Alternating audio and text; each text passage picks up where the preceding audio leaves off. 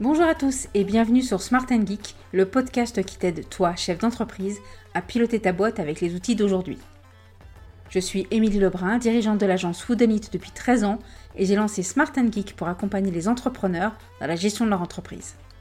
Tu recherches des solutions concrètes, efficaces, modernes, alors tu es au bon endroit. Mon objectif, faire de toi un dirigeant serein, efficace et heureux pour que ton entreprise cartonne et que tes salariés soient ravis. Dans ce podcast sans langue de bois, on parle télétravail, management, organisation, trésorerie, bref tout ce qui touche à ton entreprise, en mode smart, c'est-à-dire des conseils simples et actionnables, et du geek avec des outils actuels faciles à prendre en main. Smart and Geek, c'est un épisode tous les vendredis et un supplément un mardi sur deux, alors abonne-toi pour ne manquer aucun épisode. Installe-toi confortablement, je te souhaite une bonne écoute. Smart and Geek, c'est maintenant.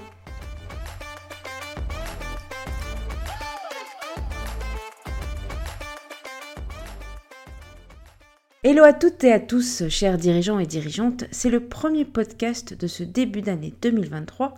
Donc commençons déjà par nous souhaiter une très très bonne année, mais qui dit bonne année dit les fameuses bonnes résolutions. C'est effectivement la tradition de se fixer des résolutions de début d'année parce que c'est le moment de transition, du renouveau, etc. On va avoir l'impression que le début de l'année est une occasion en or pour se donner de nouvelles aspirations et se lancer des nouveaux défis pour nous et bien sûr pour notre entreprise.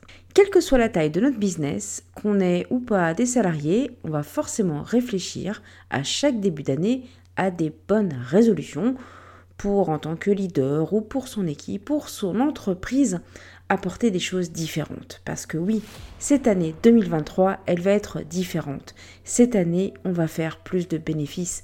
Cette année, je serai une meilleure manager. Cette année, je ne perdrai aucun client et non, je ne travaillerai aucun week-end. Spoiler alerte, tout ceci n'est pas réaliste et vous voyez exactement de quoi je veux parler. Je vois plein d'articles en ce moment sur les résolutions du dirigeant en 2023 comment gagner du temps, comment rester à la page, pensez à votre cybersécurité et bien sûr soyez présent sur LinkedIn. Montrez-vous. Waouh, on vient juste de commencer l'année et c'est déjà hyper pressurisant. Je vous dis pas, moi en tout cas, c'est un peu cet effet-là.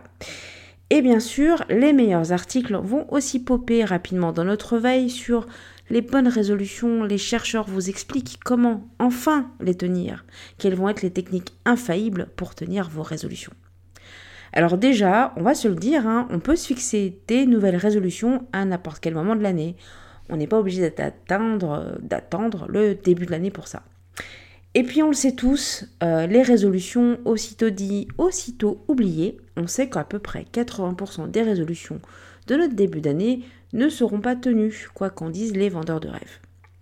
Et là va arriver bien sûr le flot, vous savez, ce fameux flot de sentiments négatifs on va se sentir frustré, découragé, voire même en colère et surtout, euh, en gros, bah, on n'est pas à la hauteur.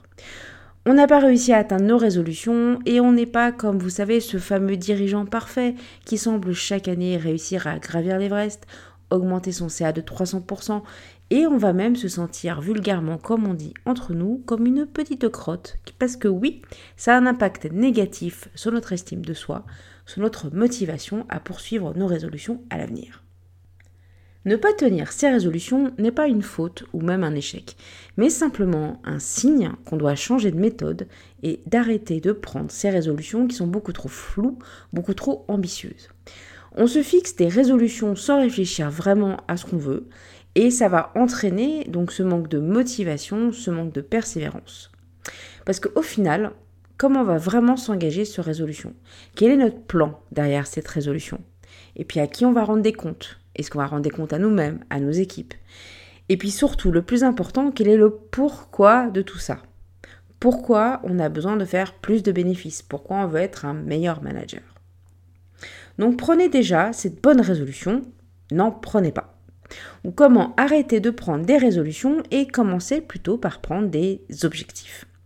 La résolution, mais c'est très général. Alors que l'objectif est un but beaucoup plus précis qu'on va vouloir atteindre.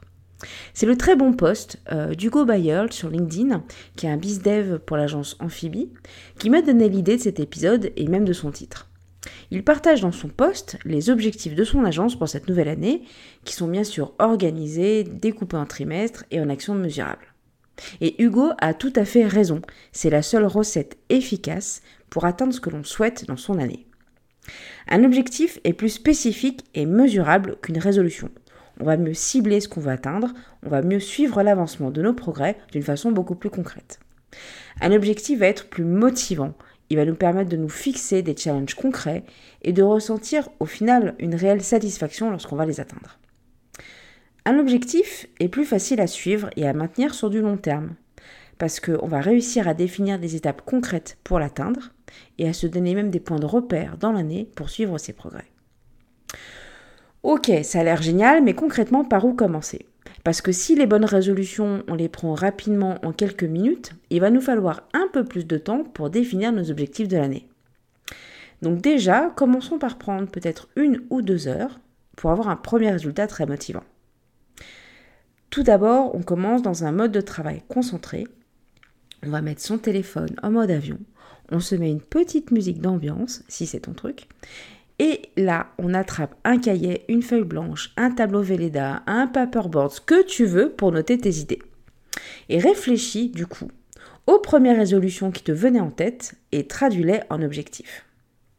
Exemple, une des résolutions que j'ai le plus entendues autour de moi, c'est cette année, en 2023, je veux que mon entreprise gagne plus d'argent. Donc écrivons sur notre petit papier, sur notre petit tableau, ok, je veux gagner plus. Et si je traduis cet objectif euh, d'une façon un peu plus concrète, ça va être par exemple, je veux augmenter mon chiffre d'affaires de 10%. Et je vais traduire ce chiffre d'affaires de 10% par encore des objectifs, des sous-objectifs encore plus concrets.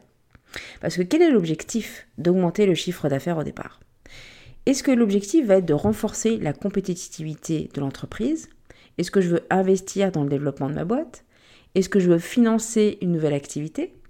Ou est-ce que je veux simplement augmenter les salaires de mes collaborateurs et puis peut-être aussi au passage le mien?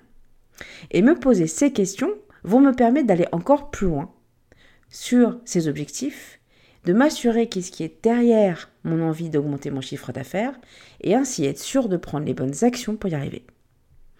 Je vais prendre sur mon petit papier chacun de mes sous-objectifs et je vais les détailler.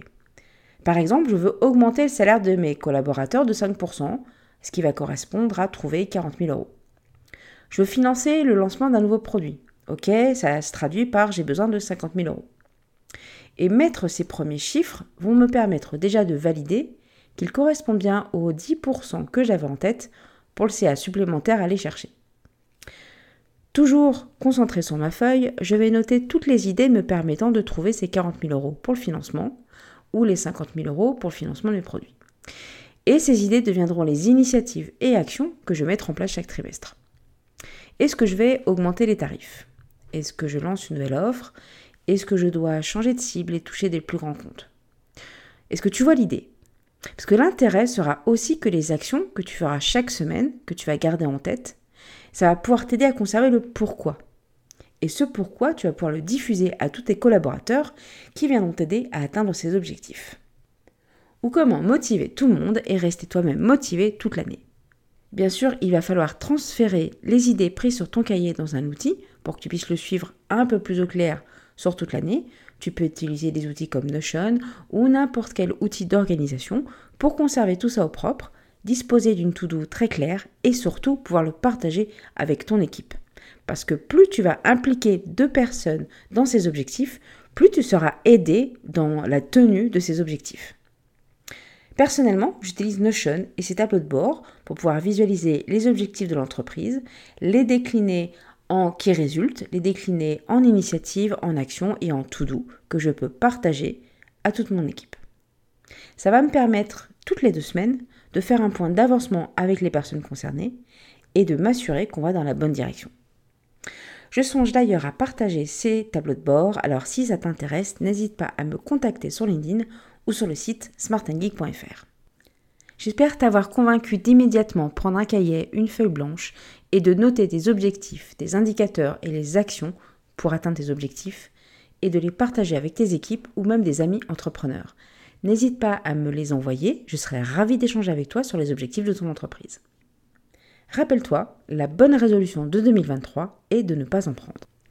Une dernière chose avant de partir, abonne-toi pour recevoir les prochains épisodes et pense à donner une note, notamment sur Apple Podcast, ce qui va me permettre d'être plus visible et à des auditeurs de découvrir ce podcast. À très bientôt!